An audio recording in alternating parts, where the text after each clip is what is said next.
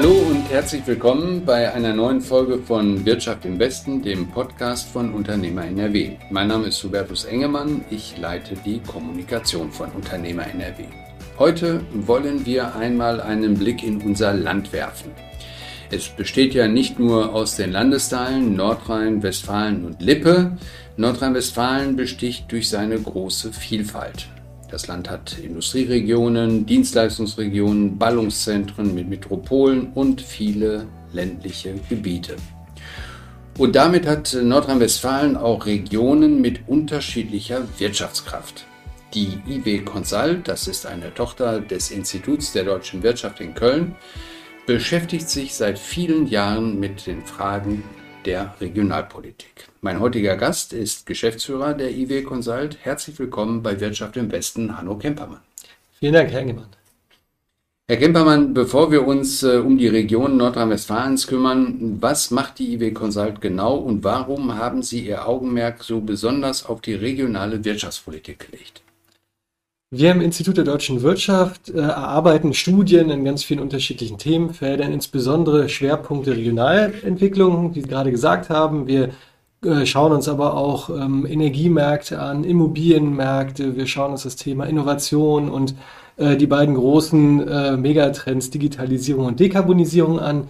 Wir erarbeiten insbesondere Studien für Bundes- und Landesministerien, für Verbände, für Stiftungen, IHKs, aber auch einzelne Großunternehmen wie jetzt Google oder Amazon zum Beispiel, die makroökonomische Forschung für sich gebrauchen können. Und ähm, jetzt bezogen auf die, die regionale Wirtschaftspolitik oder Regionalpolitik, ähm, das ist dann aber schon auch ein, ein Schwerpunkt. Also Kommunalrankings, Städterankings, Regionen miteinander zu vergleichen, ist schon etwas, äh, was Sie besonders interessiert. Genau, das, das interessiert mich auch persönlich besonders. Ich habe das quasi im IW aufgebaut, diese Regionalanalytik, ähm, weil ich glaube, dass das ganz viel eben, also es passiert eigentlich alles im Raum und das ist das Interessante, wie man äh, Branchen, äh, Unternehmensgrößen und Räume miteinander verbindet, um zu Erzählungen zu kommen, um zu einem tieferen Verständnis zu kommen. Und deswegen machen wir seit über zehn Jahren ähm, Städte-Rankings äh, und Kommunal-Rankings, aber auch Regional-Rankings. Also auf aller ähm, räumlicher Ebene bewegen wir uns da und ähm, analysieren den Fortschritt in Deutschland, um herauszufinden, welche Regionen etwas besonders gut machen, wovon andere Regionen dann lernen können. Diese Analyse gucken wir uns jetzt mal für Nordrhein-Westfalen an. Ähm, Nordrhein-Westfalen wird ja in der Wirtschaftspolitik immer wieder auch als die kleine Bundesrepublik äh, bezeichnet. Ähm, unser Land hat beispielsweise als einziges Bundesland in äh, Deutschland geschlossene industrielle Wertschöpfungsketten. Und äh, bevor wir in die einzelnen Regionen schauen, wenn Sie mal so aus Ihrer Erfahrung äh, so über Nordrhein-Westfalen und über Deutschland gucken, was macht den Wirtschaftsstandort Nordrhein-Westfalen denn besonders aus? Also wir haben große Agglomerationen wie die Metropole Ruhr oder das Metropol, äh, die Metropolregion Rheinland auf der einen Seite. Wir haben aber ganz viele ländliche Räume auch, wenn ich an Ostwestfalen-Lippe oder an Sauerland denke oder an die Eifel äh, der Niederrhein. Also das ist schon ein sehr interessantes Konstrukt. Ähm, NRW, was ähm, Ruhrgebiet gibt es ja auch gar nicht so richtig verfasst. Ne? Wenn man sich die Regierungsbezirke anguckt, die fünf, dann ist mal ein Teil des Ruhrgebiets da, mal ein Teil des Ruhrgebiets da. Also es gibt unterschiedliche Ebenen quasi in NRW. Es gibt das Rheinische Revier und ähm, es gibt ganz viele äh, historische Geschichten auch zu NRW, wenn ich an die Braunkohle denke, an die Steinkohle denke, ähm, aber auch an die ganzen Stahlindustrie, ja, Stahlindustrie genau, an die ganzen äh, Strukturwandelprozesse, an die Chemie in der rheinischen, in der rheinischen Achse und dann aber eben auch in Düsseldorf beispielsweise Hightech-Unternehmen, digitale Startups. Also NRW bietet alles und das ist eine sehr spannende Geschichte ähm, für Regionalökonomen.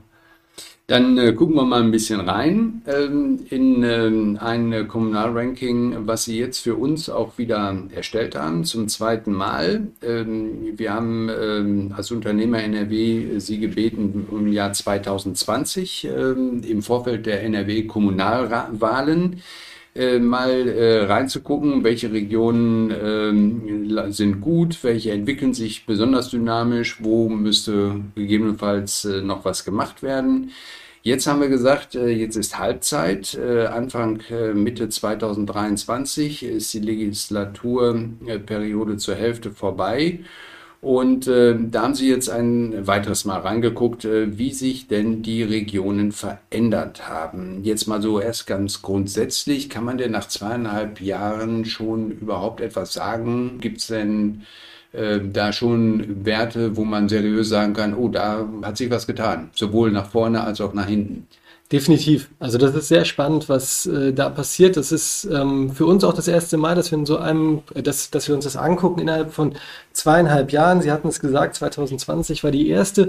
Jetzt kommt die nächste. Wir waren selber ganz gespannt und es ist eine enorme Dynamik in ganz NRW festzustellen. Es gibt 396 Kommunen in NRW und es ist wirklich beeindruckend. Selbst innerhalb von einzelnen Kreisen, die dann beispielsweise aus 10, 12 Kommunen bestehen, gibt es welche, da ist eine Kommune ganz am Ende der Verteilung und eine ganz vorne. Also das sind ganz unterschiedliche Dynamiken und gerade in den letzten Jahren sehen wir auch wirklich Kommunen, die dadurch, dass sie was gemacht haben, nach vorne gesprungen sind schon fast. Bestes Beispiel ist Leverkusen. Ähm, die haben ihren Gewerbesteuerhebesatz massiv gesenkt, was äh, einen richtigen Boost in unserem Kommunalranking zur Folge hatte. Und ähm, das sind eben Dinge, die direkt von der Stadt gestaltet werden können oder von der Kommune. Gibt aber auch Dinge, die indirekt gestaltet werden können. Es gibt Kommunen, die riesige Zuwächse bei der gemeindlichen Steuerkraft haben. Also die einfach äh, dadurch, dass sie eine starke Wirtschaft vor Ort haben, davon profitieren, dass sie, ähm, dass sie äh, Gewerbesteuern zum Beispiel dann einnehmen. Mhm. Ähm, Sie hatten das gerade schon, schon gesagt, fünf Regierungsbezirke mit äh, Detmold, Arnsberg, Münster, Düsseldorf und Köln. Und auch das haben Sie gerade schon angesprochen, äh, fast 400 äh, Kommunen verbergen sich dahinter, sind dort organisiert. Wenn man sich das jetzt mal anschaut, lässt sich das denn eigentlich so vergleichen? Wir haben große Metropolen, wir haben kleine Dörfer. Wie gehen Sie daran? Wie ja. Ähm, ja. machen Sie äh, die Daten vergleichbar? Ja, also äh, es gibt eine der kleinsten Gemeinden ist Dahlem beispielsweise. Das ist in der Eifel. Die hat 4000 Einwohner und der stellen wir dann die Millionen äh, Gemeinde Köln in, äh, gegenüber. Das könnte man denken, dass es unfair ist. Ähm, es gibt aber sehr interessante äh, Dynamiken da. Also erstmal haben wir ähm, ganz viele öffentlich zugängliche Indikatoren uns angeschaut, die relevant sind für ähm, die, ja, die, die Wirtschaft und die Lebensqualität vor Ort. Und die haben wir harmonisiert, also wir haben die vergleichbar gemacht und können, damit dann rechnen. Das ist schon mal ganz gut. Und dann sehen wir eben, ähm, man kann vielleicht die kleine Kommune nicht mit der Millionenmetropole vergleichen, aber man kann durchaus die großen Städte miteinander vergleichen und man kann die kleinen Gemeinden miteinander vergleichen. Und ähm, man kann die ländlichen Räume vergleichen und man kann die städtischen Räume vergleichen. Und das sind Dinge, die dann sehr, sehr interessant werden, wenn man sich auf so einer kleinen Ebene wie der Gemeindeebene befindet, dass gerade in NRW schon allein 396 Gemeinden es gibt, dass du einfach auch Masse zum Vergleich hast, ne? dass du dir angucken kannst, was passiert denn in, in der Eifel im Vergleich zum Sauerland. Und da gibt's sehr, sehr spannende Erkenntnisse, wenn du dir die unterschiedlichen Wirtschaftsstrukturen, die historisch gewachsen sind, anschaust. Und wenn du dir aber auch sowas anschaust, wie welcher Bürgermeister wie agiert.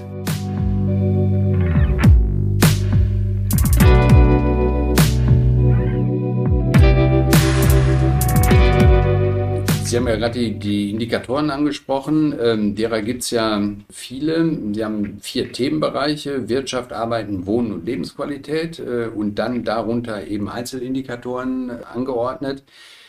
Gibt es denn, wenn man sich so die, die Einzelindikatoren anguckt, weil Sie ja auch immer diesen, diese bundesweite Brille haben und auch wissen, wie es in Bayern, Baden-Württemberg, Hessen, in anderen Ländern ist, äh, gibt es denn grundsätzliche Aspekte, die Ihnen in, in Nordrhein-Westfalen besonders auffallen? Ja, das ist das Schöne, dass wir ein Bundesland-Ranking zur Grundlage haben. In Deutschland gibt es 10.475 Kommunen, ganz schön viel. Und ähm, da gucken wir uns dann eben genau diese Indikatoren in, in ganz Deutschland an. Und wir sehen schon, ähm, dass NRW äh, ja zum Beispiel bei den Gewerbesteuerhebengesetzen sehr weit unten liegt. Unten im Sinne von, die Sätze sind hoch. Sind zu hoch. Ähm, ja. Genau, wir haben in Klar. NRW was über 400 Prozent im Durchschnitt. Wenn Sie auf Bayern gucken, da haben wir im Durchschnitt 330 Prozent ungefähr. Das sind erhebliche Unterschiede. Und ähm, da muss man auch immer wieder darauf hinweisen, meines Erachtens nach, weil wir schon sehen, dass da, wo die Hebesätze gering sind, dass da auch die Wirtschaft floriert.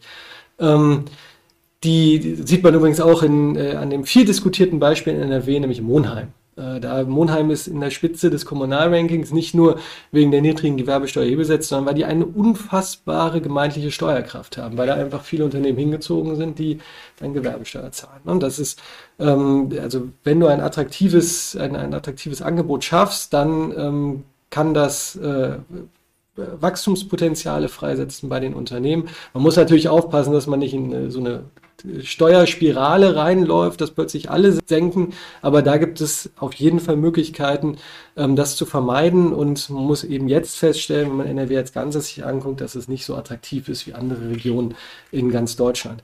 Ähm, was die anderen Indikatoren anbetrifft, da ist es wirklich so, dass die Heterogenität, die Breite in den Indikatoren so wahnsinnig groß ist, dass man gar nicht so groß NRW mit Bayern oder so vergleichen kann, weil äh, schon allein in NRW gibt es ähm, ganz viele Gemeinden, die in den Top 500 sind, aber auch ganz viele Gemeinden, die in den letzten 500 sind. Also diese Spannweite, das ist vielleicht noch das Beeindruckendste in NRW, die ist, ist wahrscheinlich in dem Bundesland die größte.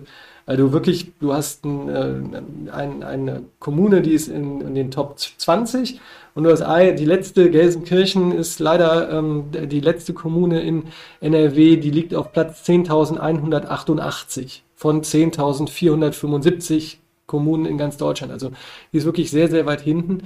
Und ähm, das sind die, diese, diese Bandbreiten, die, sind, die ja. beeindrucken mich immer wieder. Ja. Wenn Sie ähm, jetzt ist das Wort Gewerbesteuer natürlich schon mehrfach äh, gefallen, weil das äh, für Unternehmen natürlich auch äh, eines wahrscheinlich der, der wichtigen äh, Indikatoren ist. Gibt es denn Standortfaktoren, jetzt mal abseits von, ähm, äh, von, von der Gewerbesteuersituation, die für Investitionsentscheidungen auch wichtig sind? Und äh, Anschlussfrage daran, gibt es Standortfaktoren, Stichwort Fachkräftesicherung, die für Mitarbeiter natürlich sehr wichtig sind, äh, wo die gucken, wenn ich da mit meiner Familie hinziehe oder wenn ich irgendwo anders arbeiten möchte, äh, das sind so die Punkte, die müssen da gegeben sein oder da muss was passieren oder da muss ich das Gefühl haben, da kann ich mich auch zu Hause fühlen, kann ich mich wohlfühlen, gehört ja. auch dazu. Ja. Ähm, können Sie da irgendwas zu sagen, ja. wie da so die Situation ist? Ein ganz wesentlicher Punkt für die Wirtschaft sind Flächen, freie Gewerbe- und Industrieflächen. Das ist in NRW sehr schwierig. Ähm, wir haben eine Befragung bei allen Wirtschaftsförderern in ganz Deutschland gemacht und ähm, im gesamten Westen sagen die Wirtschaftsförderer, es gibt keinen einzigen, der sagt, es gibt ausreichend Industrieflächen hier.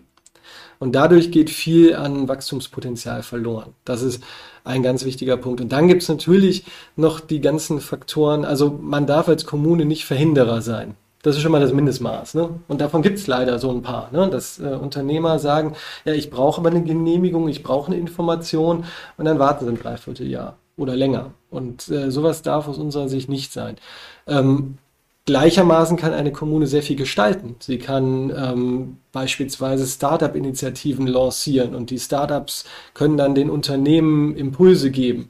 Äh, man kann die Wissenschaft stärken und man kann auch dann eben den Austausch zwischen Wirtschaft und Wissenschaft äh, verbessern. Und man kann eben als Kommune einfach ein offenes Ohr haben. Ne? Es gibt sehr viel Gestaltungsspielraum und ähm, den sollte man nutzen. Und es gibt ganz viele gute Beispiele in Deutschland, wo das passiert und wo wirklich das auch äh, in der Unternehmenslandschaft äh, wahrgenommen wird und dann auch dort mehr investiert wird, mehr auch Corporate Social Responsibility betrieben wird. Also das ist dann ein, eine, eine Gemeinschaft, die dann entstehen kann. Und kommen wir zu den, zur Gesellschaft. Ja, also äh, Familien, es wird natürlich immer wichtiger, dass du dich wohlfühlst in einer äh, Gemeinde, dass du dich dort angenommen fühlst, angekommen fühlst auch. Und dazu gilt beispielsweise ein ganz wichtiger Punkt Familienfreundlichkeit. Ne? Dass du ähm, Kita-Plätze hast äh, und dass die auch vernünftig ausgestaltet sind, dass du bei den Schulen nicht etliche Jahre warten musst oder Angst haben musst, dass dein Kind zwölf Kilometer äh, irgendwie radeln muss oder 15 oder weiß Himmel was. Dass äh, die, die digitale Infrastruktur da ist. Ein entscheidender Punkt. Es gibt eine sehr interessante Studie, die ähm, fragt potenzielle Immobilienkäufer, äh, um wie viel ähm, würde ihre Kaufbereitschaft in Euro sinken, wenn kein Internet da wäre. Die Kaufbereitschaft sinkt nicht um irgendeinen Prozentanteil, die Kaufbereitschaft geht auf Null. Und das finde ich schon sehr, sehr beeindruckend. Und das ist auch irgendwie selbst nachvollziehbar. Ne? Wenn du irgendwo kein Internet hast, dann willst du da nicht Klar. wohnen.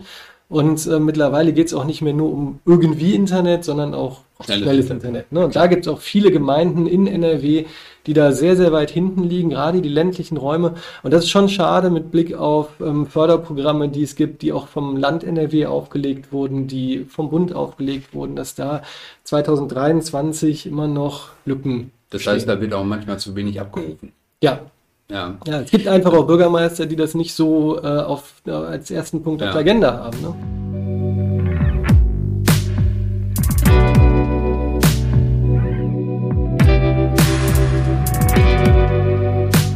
Wenn, äh, weil das ja gerade angesprochen wurde, ähm, ländliche Regionen, äh, gerade in Nordrhein-Westfalen ist ja so, dass die ländlichen Regionen auch oft Industrieregionen sind. Also wir sprechen ja dann von den ländlichen Industrieregionen. Das sind aber eigentlich die, die Gegenden, äh, wo wirklich äh, Industrie auch absolut wettbewerbsfähig unterwegs ist. Also wenn ich an Südwestfalen denke, wenn ich an Ostwestfalen, Lippe denke, jetzt OWL, Münsterland, auch Regionen in der Rheinschiene so, die bauen natürlich schnelles Internet. Stichwort Digitalisierung, die bauen auch schnelle Verwaltung, Stichwort Genehmigungsverfahren, äh, das zumindest was regional auch ähm, geklärt werden kann. Ähm, ist denn da auch wirklich noch viel Aufhol- und Nachholbedarf, äh, wo Kommunen auch wirklich äh, mal salopp gesagt Gas geben müssen. Mhm. Also das ist wirklich ein sehr, sehr, sehr valider Punkt und ganz extrem entscheidend eigentlich, was wir auch wunderschön an unserem Ranking äh, nachvollziehen können. Köln zum Beispiel liegt auf Platz 136 von 396.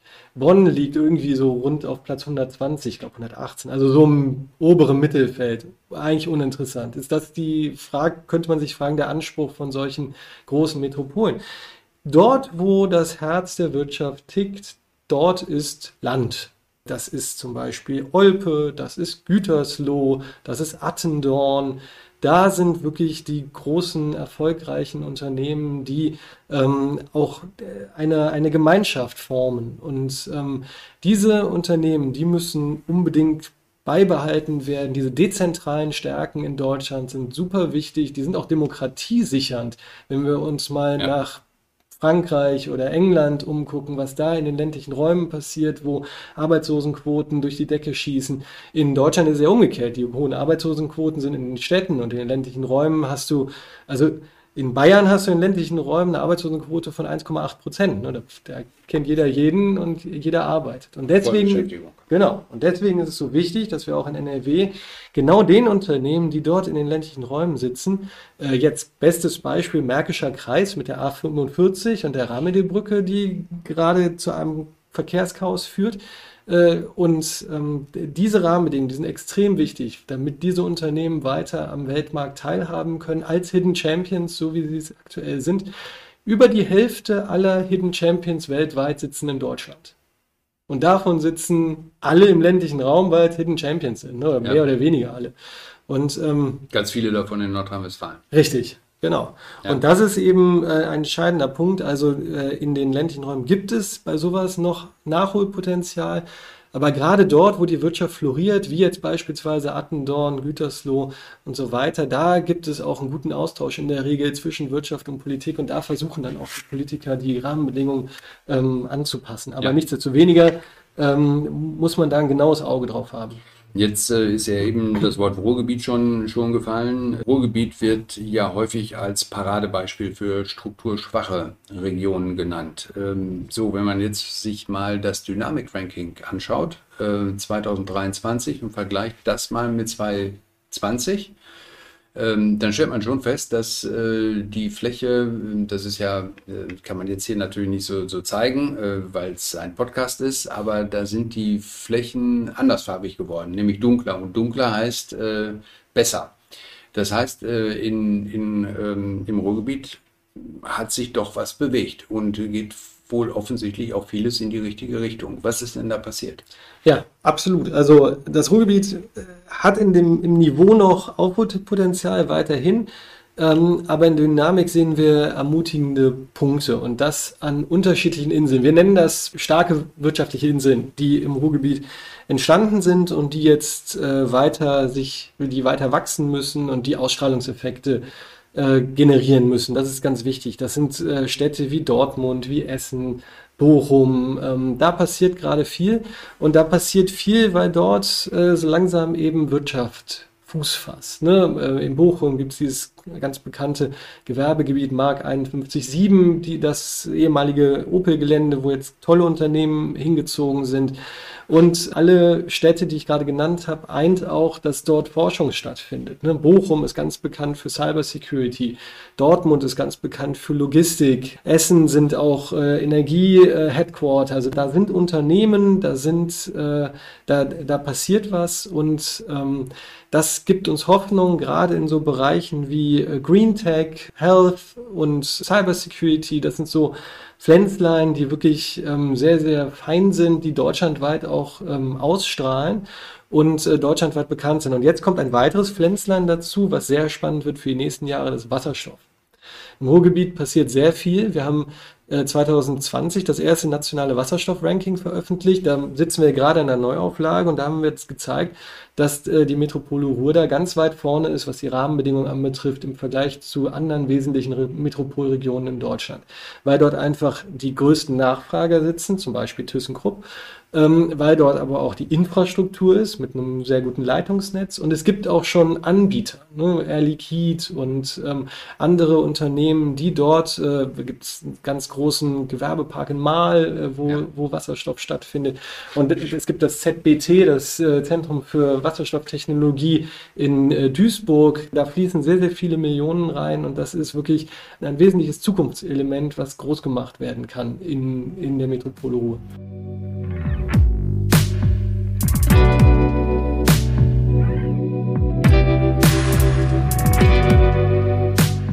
Jetzt ist ja das Ruhrgebiet, äh, steht ja nicht nur für ähm, bedeutende Fußballclubs, sondern auch für Strukturwandel.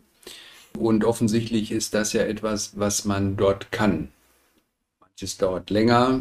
Äh, Kohleausstieg äh, in der Steinkohle ist äh, über viele, viele Jahre und Jahrzehnte gegangen und da gelaufen.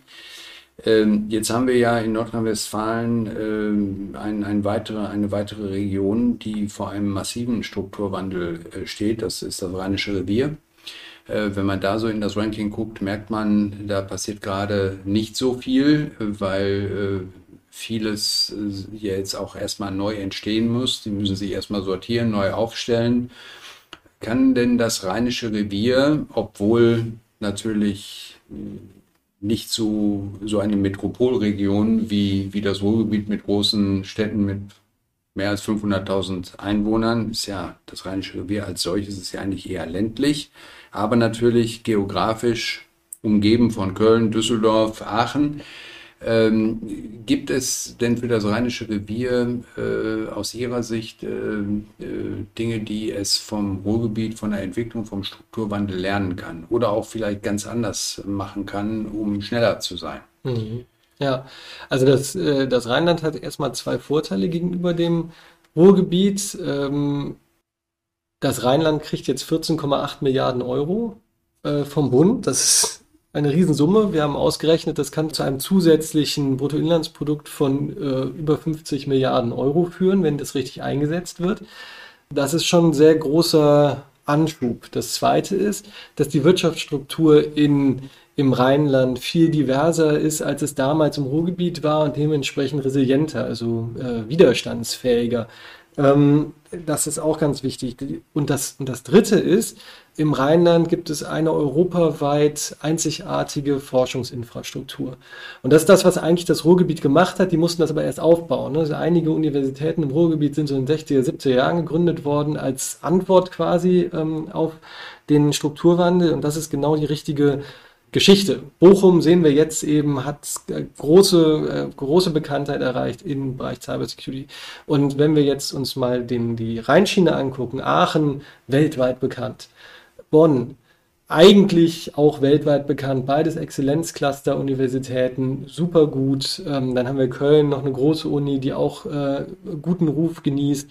Äh, Düsseldorf hat einen Uni-Standort und es gibt ganz viele Forschungsgeschichten. Es gibt das FZ Jülich mitten, mittendrin, das sehr, sehr viel Geld kriegt für Wasserstoffcluster, für ganz neue Technologien. Und da geht es jetzt darum, im Rheinland diese Unternehmen, mit der, die dort sind, mit der Forschung zu vernetzen und aber auch Startups ins äh, Rheinische Revier zu kriegen, um an den Sachen mitzuforschen. Es ist zum Beispiel so, dass dann Siemens mit äh, dem FZ Jülich zusammen bei Elektrolyseuren forscht. Das sind die Dinger, mit denen Wasserstoff hergestellt wird. Und ähm, daraus könnten dann Arbeitsplätze in, in NRW beziehungsweise auch im Rheinland entstehen, wenn das gut läuft und wenn dadurch ähm, weitere Ausstrahlungseffekte entstehen. Und das muss die Hoffnung sein. Ähm, und da muss gezielt darauf hingearbeitet werden. Das Problem ist, wenn du über diesen Forschungskanal kommst, dass es länger dauert in der Regel. Und wenn es klappt, dann sind das auch langfristig bestehende Arbeitsplätze, ja. genau, nachhaltige, dauerhafte Arbeitsplätze. Ähm, aber jetzt ist es halt so, dass auch nachvollziehbarerweise durchaus die ähm, Bürgermeister in einzelnen Kommunen sagen, ja Moment, aber ich will doch jetzt Arbeitsplätze. Jetzt ist doch gerade der Abbau ne? und nicht in 15 Jahren vielleicht.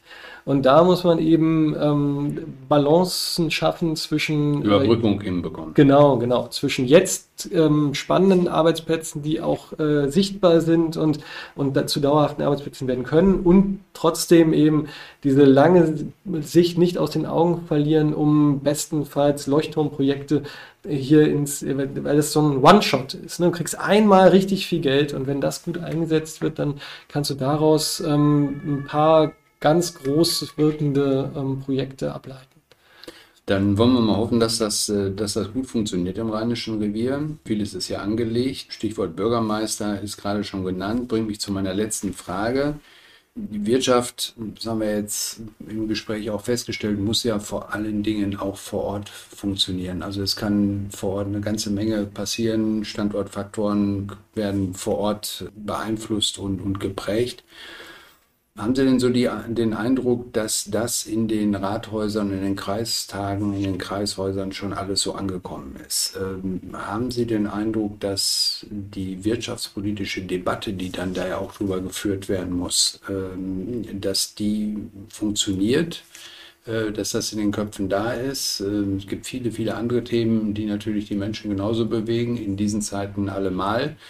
Aber die Basis von Wohlstand, von Arbeitsplätzen, auch von sozialer Sicherung äh, ist ja nun eine funktionierende Wirtschaft und die findet vor Ort statt. Und ähm, dafür braucht man natürlich auch Politiker, äh, die diese Zusammenhänge auch leben und auch verstehen. Durch ihre ja, permanente Begutachtung von Regionen, von Kreisen, von Städten, würden Sie sagen, da hat sich was verändert oder da entwickelt sich was? Oder würden Sie sagen, da müsste noch viel mehr passieren? Da würde ich sagen, es müsste noch mehr passieren. Ähm, es, also der klassische Spruch, es geht immer irgendwie noch besser. Und ähm, es ist aber auch so, dass es in vielen Gemeinden in NRW einfach auch nicht so toll ist, wie es sein könnte. Ne? Das ist also äh, es ist immer ein wie Sie genau richtig gesagt haben, es ist eine Frage der Köpfe. Wer sitzt wo und wie viel Lust hat der zu gestalten oder diejenige. Da gibt es fantastische Beispiele, die super gerne gestalten, die auch ganz viel dann hinkriegen, auch im Miteinander hinkriegen.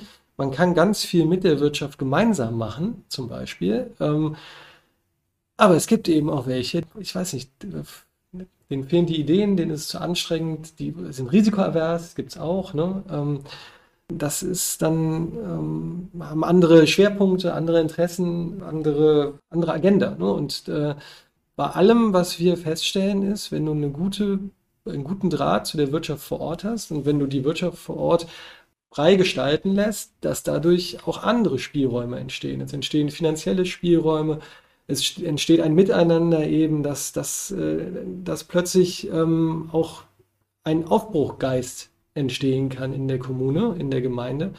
Und ähm, das ist, glaube ich, sehr, sehr wichtig jetzt gerade mit Blick auf Fachkräfteengpässe, mit Blick auf Integration von ausländischen Mitbürgern, mit, mit den ganzen Herausforderungen, denen wir uns jetzt entgegensehen, dass es, äh, dass es ein Miteinander gibt und dass man versucht, gemeinsam die Möglichkeiten auszuschöpfen, die man hat. Das war ein sehr interessantes Gespräch. Äh, über ein wichtiges Thema, äh, wie sich die Regionen in Nordrhein-Westfalen verändern und wie sie sich noch verändern müssen, um im Wettbewerb der Regionen, der Standorte äh, noch weiter nach vorne zu kommen. Vielen Dank für Ihre Zeit, lieber Herr Kempermann, und alles Gute. Ganz herzlichen Dank Ihnen auch, war sehr spannend.